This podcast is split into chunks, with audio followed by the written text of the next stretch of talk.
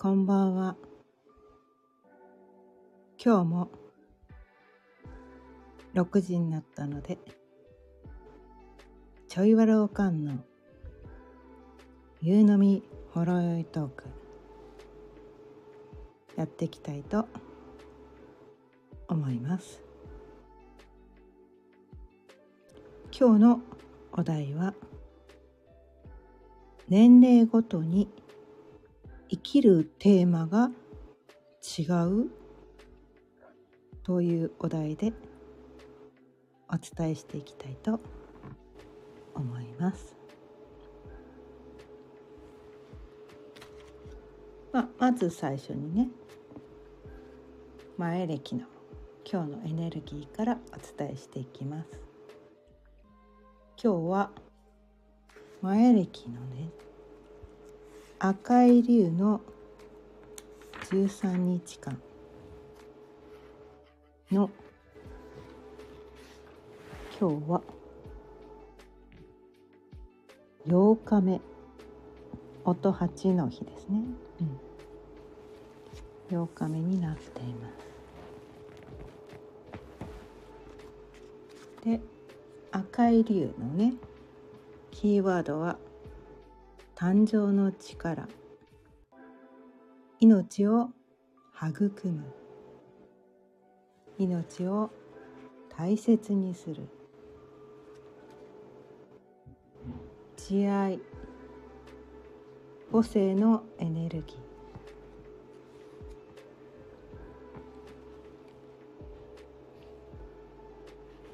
そしてもう一つの流れているキーワード。今日は黄色い星というキーワードのエネルギーが流れています。黄色い星のキーワードは姿形を美しくする金星の美と調和星。というキーワードがあります。そして音8のキーワードは調和する。安定。ゆとりが生まれる。そういうエネルギーが流れています。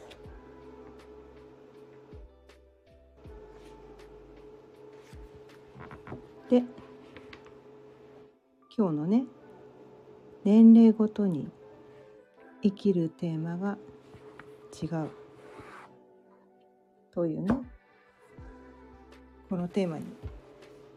戻るとこれはね星読みでいうところの考え方なんだけどこのね星読みの世界っていうのは今までも何回かお伝えしてきてるんだけどこう水金地下木土天海明っていうね惑星がね太陽系にはあってまあその地球を除くね8個のね8つの天体惑星とねまあ冥王星はね準惑星に下がっちゃったんだけどまあ先生術の世界では惑星っていうね認識なんですね。なのでね惑星っていうふうにお伝えするとまあその8つの惑星とあとは太陽っていうねまあ恒星ですね。これはね。惑星というよりは恒星、うん、恒星とあとは地球のねこれは衛星ですね。衛星でいう月というね。月という天体がある。全部で足して10個の、まあ、天体の影響をこの地球上の我々人類、まあ、生きとし生ける全てのものとあと地球自体もねその10天体のね影響を受けてるよ。でその天体っていうのはこう毎秒毎秒動いてるそれぞれね地球も自転してるんですよね。でそれぞれの天体も自転をしてるんですよ。そのこうリズムっていうかこうスピードはねそれぞれ違うんだけど全部の天体が自転してるし自分で回りながらさらに太陽の周りもみんなが回ってて止まってる天体は一つもないだから宇宙のエネルギーっていうのはね刻一刻と移り変わってる？っていう考え方がこの先生術とかね星読みの世界のね考え方なんだけど、まあ、今日伝えたいのはそのね10個の天体っていうのがこうね個人の個人私たちね一人一人の中にもその天体のエネルギーっていうのが流れてるっていう考え方がね。星読みの世界の考え方なんですね。でこれは本当かどうかわからないんだけど、うん、それが100%正しいっていうつもりは毛頭ないんだけど。私はこの考え方を気に入っているので。でそれを採用してね。生きていたりするんですよ。この考え方を知ってすごく生きるのが楽になったからこれが全てじゃないっていうのは分かってるんだけど人それぞれねこう何て言うのかな好きな自分のね取り入れやすい考え方とか、まあ、思想っていうんですかね思想を取り入れてこの思想を取り入れてきたら自分はこう楽に生きられるとか幸せにを感じられるとかなんか生きるのがうまくいくとか人それぞれいろんな思想があっていいと思ってて私が伝えてるこの星読みとか前歴が全てじゃないっていうのはもう大前提としてあるんだけどでもこれね星読みまだ知らない人がこの星読みを知ることによってひょっとしたらね今までこう知らなかったこの思想を取り入れることによってさらにね生きるのが楽になるかもしれないって思ってるから伝えてます。あ新朝さんこんばんは今日も聞いていただいてありがとうございます。うん、でねこの星読みでいうところのこのね年齢ごとに生きるテーマが違うっていう感じなんですけどこのねこの太陽系にある10天体っていうのがこうねね年齢年齢によってその天体が自分のね中にあるその天体の性質が目覚める時期っていうのが年齢ごとによってどうやら違うっていう概念があるらしいんですね。うん、これね私星読みを学ぶまで全然知らなかったので目から鱗だったんですけどで私この星読みを知ったのが50歳過ぎてからだったのでどっちかっていうとその何て言うのかな50年間って結構長い人生じゃないですか。この自分の人生を振り返ってその年齢期ごとにそそういうテーマで生きてきたっていうその何て言うのかな経験があるからこそ確かに確かに私そういうふうに生きてたそういう人生歩んできたよねっていう答え合わせができたわけなんですよ。これがまだ10代とか若い時に星読み知ってたとしてもその答え合わせができなかったからえそう言われてるけど本当かどうかし分かんないよねってちょっと半信半疑だったんじゃないかなと思うんだけど50歳過ぎてこの星読みね先生術っていうのに出会ったことによってこう自分の経験と照らし合わせて確かに確かに。ってもうもう叫びたくなるぐらい確かにだったので。それをね採用採用するっていうかこの思想をね私は取り入れて取り入れることにしたんですね。うん、でそのねその世界でのね星読みっていうことの世界でのこの年齢ごとに生きるテーマ、まあ、メインでねそれを活用する。その天体のエネルギーを活用するっていう時期が違う。っていう話なんですけど。まずね生まれてすぐっていうのは月。ね。地球から一番近いところの月のエネルギーだけでどうやら生きてるらしいんですよ。でそれは生まれた自分がね生まれたその瞬間月が何座にあったのかっていうことでその人が、まあ、幼少期これね0歳から7歳までの間にその月星座の要素っていうのが色濃く出てくるらしいんですね。色濃くっていうかそれ以外の要素まだ目覚めてないからみたいな。それ以降のね他の9個の天体っていうのはそれぞれ人によってね月星座と同じところに他の天体がいっぱい集まってる人もいるんだけど月星座と違うところにね違う星座のところに他の天体がいっぱいあったりすると子どもの頃の自分と大人になってからの自分って結構違ってきちゃったりする？ただその月の自分っていうのは自分の中にあるんだけどそこにこう上乗せされてくるって言った方がいいのかな、うん、どんどん積み重なっていくみたいなそんな感じなんですよ。子供の頃はそうそうだったけどそこに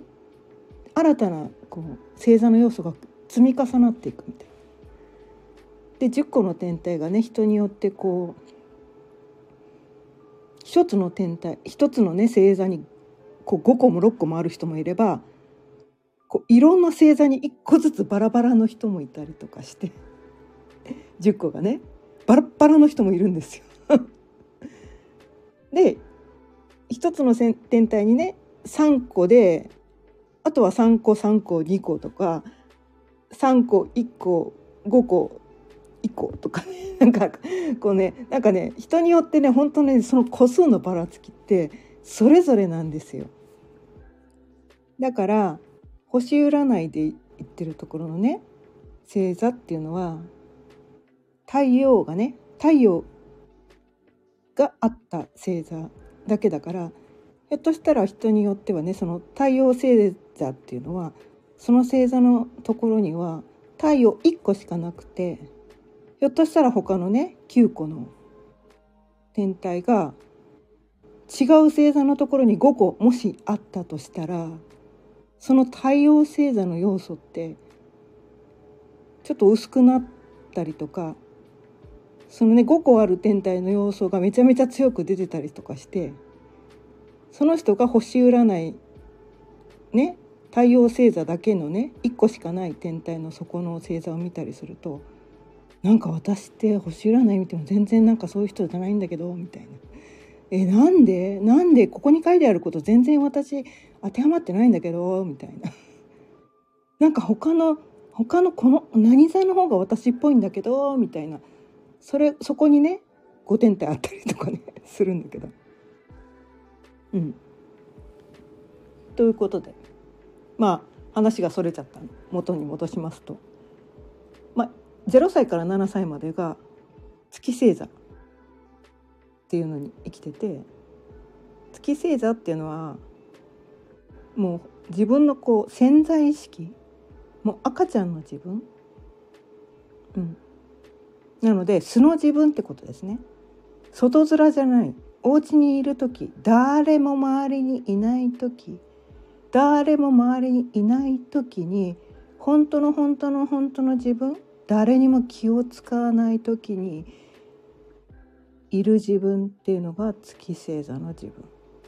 これが0歳から7歳までの自分。でそこに積み重なって水星っていうのが目覚めてきます。これが 8, 8歳から15歳ぐらいまでの間の時に目覚めてくる。でこの水星っていうのは自分の中のこう知性。知性が芽生えてくるっていうのは大体こうやっぱり小学校1年生になるくらいからなんですよね。小学校に入って中学生ぐらいまでの知性のこのなんていうのか発達度合いっていうのが目覚ましいものがあるんですよね。そう思いません？小学校入って中学校までにこうその幼稚園時代ではなかった知性の恐ろしい発達があるわけなんですよね。そこに一番知性が発達する。あとは知性だけでなくその学校とかいろんな人多くの人と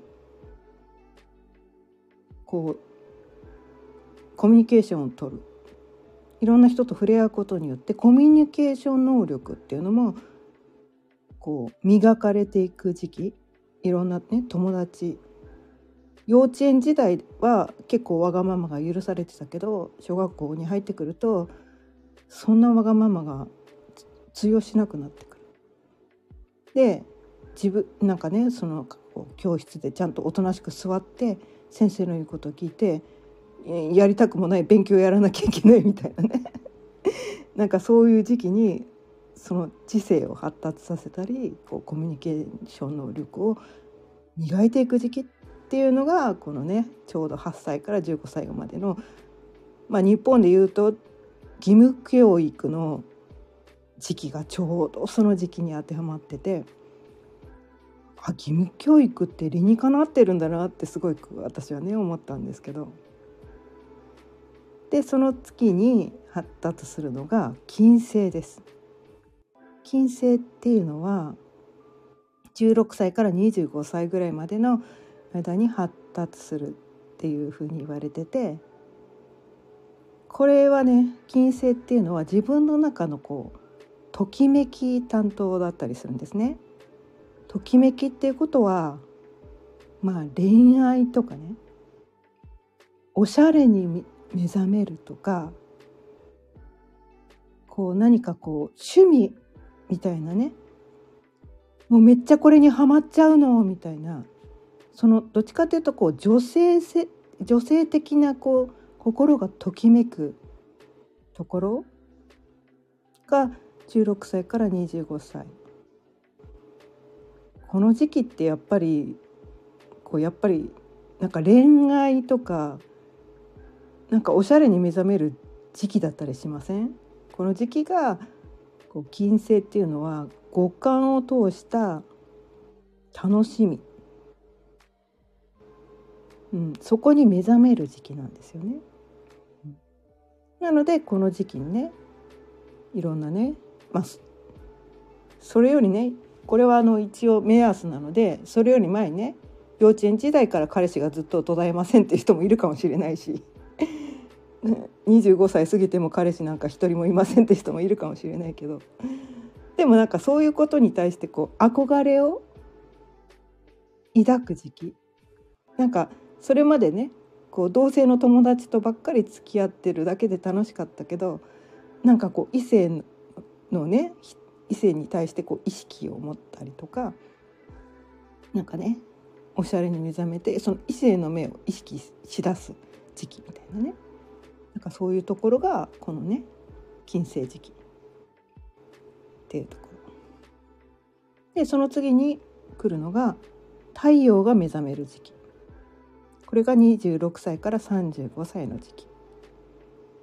でここっていうのが自己実現の時期だったんですよね。だったりするんですよ。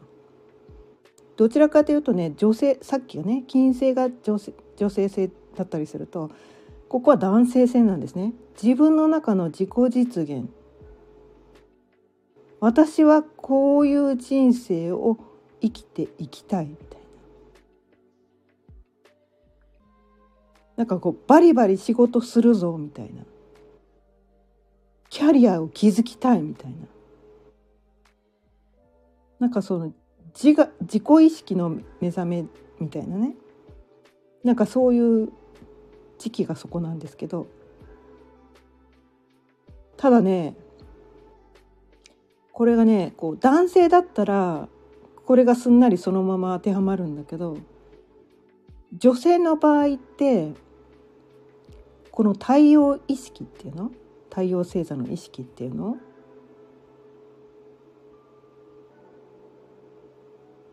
このね25歳までに結婚しちゃうとこの太陽意識っていうのが目覚めないまま家庭に収まっちゃったりすると太陽意識っていうのが目覚めないままこう自分だから自己実現をしないままずっとその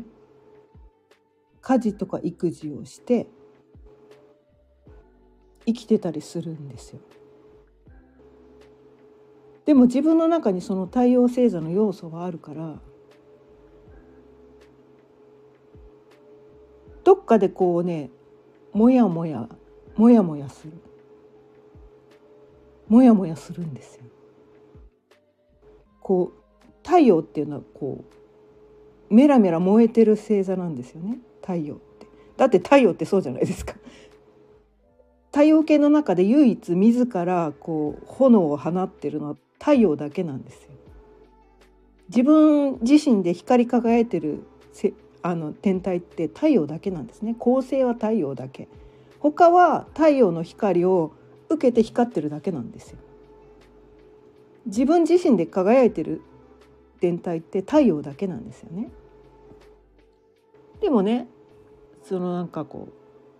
太陽意識が目覚める前に結婚しちゃったりするとその自分の中で不完全燃焼が起きるわけなんですよ。太陽目覚めないままに家庭にこもっちゃったそれって言って太陽意識が目覚めないままもやもやもやもやもやもやもやもやっていうのを抱えて生きてる人がすごく多いのかなって私はね思うんですよね。まあ私がそうだったんです実際。女はご主,、うん、だんね、ご主人様の三歩下がって生きていきなさいって私は教わったんですよ。女が出しゃばるもんじゃないみたいな。子供が小学校に行くまでは女が外に出て働くもんじゃないみたいな。自分のことだけ考えてないで家庭のことを優先的に考えなさい。あなたはお母さんなんだからみたいな。そんな自分のことなんか考えちゃいけないみたいな。子供のことを第一ですね。旦那の三男を第一にしなきゃいけないみたいな。なんかそういうまあ、ある意味洗脳を受けて育ってしまって自分の太陽をずっと長年くすぶらせて私は生きてきました。うん、でずっとそのね太陽をくすぶらせて生きてきたんだけどその次に訪れる火星期ですね。その次に目覚めるのが火星っていうのが36歳から45歳。その時期にもう風っていうのはどちらかというとこうね攻撃性太陽みたいにメラメラ燃えてるわけじゃないんだけどどっちかっていうとその何ていうのかな血の気の多いようなねこう情熱的なエネルギーに満ちた天体が火星なんですね。火の星って書くぐらいだからね。自分自身で光り輝いてるわけじゃないんだけどすごくこうエネルギーが強い星なんですよ。なのでそのエネルギーがあまりにも強すぎる人っていうのはそれをこう発散させないとこう自分責めとかあとはこう言葉で人を攻撃してしまうとかその火星のエネルギーをちゃんと自己実現のために使わなかったらこうね人によってはこう自分自身を攻撃して病気になってしまったりするそういう難しい天体が火星なんですよね。うん、で自分自身のこの欲望ですね自己実現っていうのも欲望の一つなんですよね。でその自己実現の欲望を満たせないままその火星期に突入してしまうとその欲望のエネルギーっていうのがうまく使えないわけなんですね。本来はこの自己実現のためにこの火星のエネルギーっていうのは使わなきゃいけないんだけど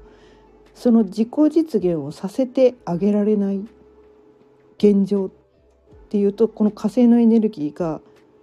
もう大変なことになっちゃうわけなんですよ。大変なことになっちゃう。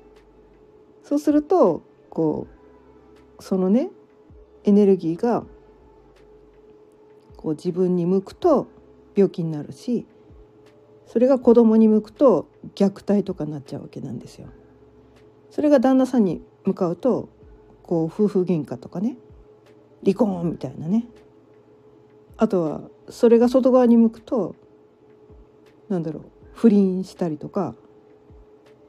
あとはギャンブルに行ってしまったりとか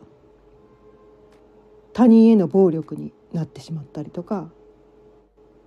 それがこう肉体的な暴力もあるけど言葉の暴力みたいなねそういうことになってしまったりもする。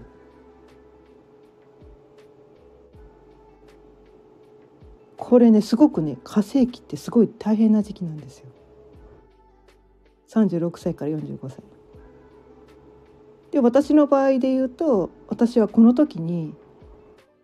私結構ねこのね太陽エネルギーがめちゃめちゃ強い人だったのでもう我慢がならんと。私は自己実現するんやと思って。これ、ね、ちょうどね36歳ぐらいから仕事ちょうどねあの子供たちが小学校入ってようやく仕事をしてもいいっていう許可が降りて自分あの主人からね。降りてやっと仕事ができると思って仕事にめちゃめちゃ邁進したんですよもう資格をいろいろもう取りまくって めっちゃ仕事に邁進してでそこで45歳までもう火星のエネルギーフルパワーで使い切ったんですね フルパワーで使い切った。で45歳の時にめっちゃフルパワーで使い切りすぎてっと限界が来て。その次がね46歳から55歳。ちょうど私ね今55歳なんですけど、うん、木星期。ここは拡大成長発展みたいなね時期なんですけど。ここは自分自己実現っていうよりはどっちかっていうとこう周りの人をサポートしたりとか周りの人のね応援をしたりとかなんかそういう時期どっちかっていうとそれまでねこう太陽期火星期っていうのはギラギラギラギラしてもう私がのし上がってやるみたいななんかそういうね 私のやりたいことやってやるみたいなそういうギラギラした時期だったはずだけどそっから先はねもう私はもうやりたいことやったから周りの人をね応援してあげようみたいななんかそういう時期に入ってくる。でも私はそのこの太陽期にね太陽を輝かせてあげられなかったから家庭に閉じこもって35歳56歳からやっとこう太陽が活動したからちょっとずれたんですね。5年ぐらいずれてるんですよ 私はね。5年ぐらいずれてこう50歳ぐらいまでこうメラメラしてたんですけど。うん。まあ52歳ぐらいまでから メラメラしてたんですけど。でもねあもうもうもういいやみたいな。もういいやみたいな感じね。今ねもう55歳になってもう木星期ももう終わりに近づいてきてあもうもうもうもうもうメラメラしなくていいかみたいな。周りの人をね応援したりとかこう周りの人のなんていうのかなそのなんていうのかな太陽を目覚めさせられてなくてこう辛い人とか木星あの火星期なんだけどその自分のね火星のエネルギーをうまく使えてない人、うん、でなんかこう自分に対してその矛先が向かって病気になりがちだったり自分責めしてしまったりとかあとはそのなんとかなどうやって自分のそのなんかエネルギーをどうどううまく使えばいいのか分かんない人。なんかねそういう人たちのサポートができればいいのかな。っていうことにね気づいたからなんかその人たちにねそのあなたの輝くところはこうだよここだよみたいなね。あなたのエネルギーはこういう方向に使うとうまく発散できるんじゃないの？みたいな。なんかそういうところにね気づかせたくてなんかね星読みとかね前歴とかあとこのスタイフもねそういうことも伝えたいなと思ってやってたりするんだけど。うん、でねこの木星期の次っていうのが土星期。これが56歳から70歳うん。まあね私ももうすぐその時期に突入しようと思うんだけどまあこっから先は責任とか根気とか安定とかこう今までにこうなんとかいろいろ学んできたこといろいろ学んできたんだけどどっちかっていうとこうもう拡大発展の時期は終わったと。でその時期っていうのはちょっと厳しくなる必要がある時期らしいんですよね。土星期って土星って課題とか制限とかなんかねあの人を育てるためにはも木星のね拡大発展いいよいいよ。頑張って。応援してるよ。それだけじゃ人は育たないっていう時期になるのが木星期。あ土星期なんですね。ある程度この秩序に沿ってこう無駄なところをそぎ落として、うん、でこう責任を持って根気強くこう自分を制御してこう、まあ、師匠みたいな？師匠ってやっぱり優しいだけの人って師匠じゃないじゃないですか。ある程度厳しさもある。でもそれは嫌がらせをするための厳しさではなくこのその人の成長を願っているからこその厳しさだったりする。やらなきゃいけないことはやらなきゃダメだよ。これは欠かせないことだよ。こういうことは無視しちゃダメだよ。なんかねそういうことを人に伝える時期。ひょっとしたらその時期っていうのは人から嫌われるかもしれない。厳しいからだって。厳しいこと言う人って嫌われがち。先生ってね宿題ばっかり出す先生は嫌われる。厳しいこと言う人って嫌われる。でも長い人生をね経てもう嫌われてもいいと。嫌われてもいいから自分が嫌われてもどうなってもいいから人を成長させたい。そのために自分は嫌われてもいい。だから厳しくする。なんかそういう精神的なすごくこう成長を遂げた人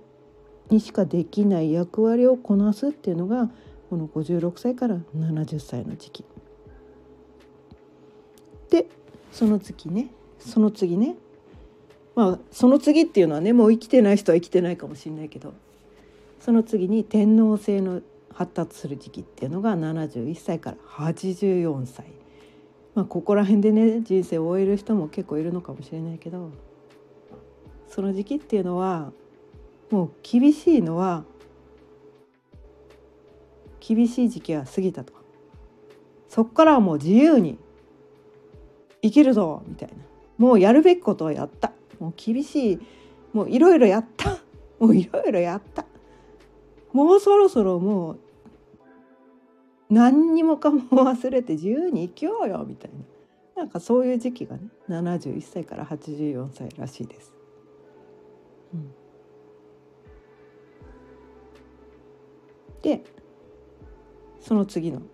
時期が海洋性の時期これ85歳以上です。もうこっから先はねもう夢の世界です。夢の世界もう難しいことはもうみんな若い人たちに任せたよもう私はもう夢の世界で楽しいとこだけやって生きていくよみたいなそういう時期がね。もう孫かわいいね可愛がるだけ責任はね親が取ればいいの。あのおばあちゃんはねもう可愛がるだけでいいんだよみたいな。それをややってればいいもう楽しいことだけやってればいいっていうのがこう85歳の以上のね時期。それがね死ぬまでの間もう全ての責任を手放して、うん、楽しむ時期っていうのがこの時期。で最後。冥王星の時期。これは死ぬ瞬間。冥王星っていうのは破壊と創造。極端。限界を超える。まあ死ぬ瞬間っていうのは今世の役目は全て終えた。これから先はあの世での新たな人生を始める。なんかそういうのがね冥王星の時期。時期っていうかね、まあ、最後の瞬間なんですけど。死の瞬間。死っていうのは新たな始まりでもあるんですよね。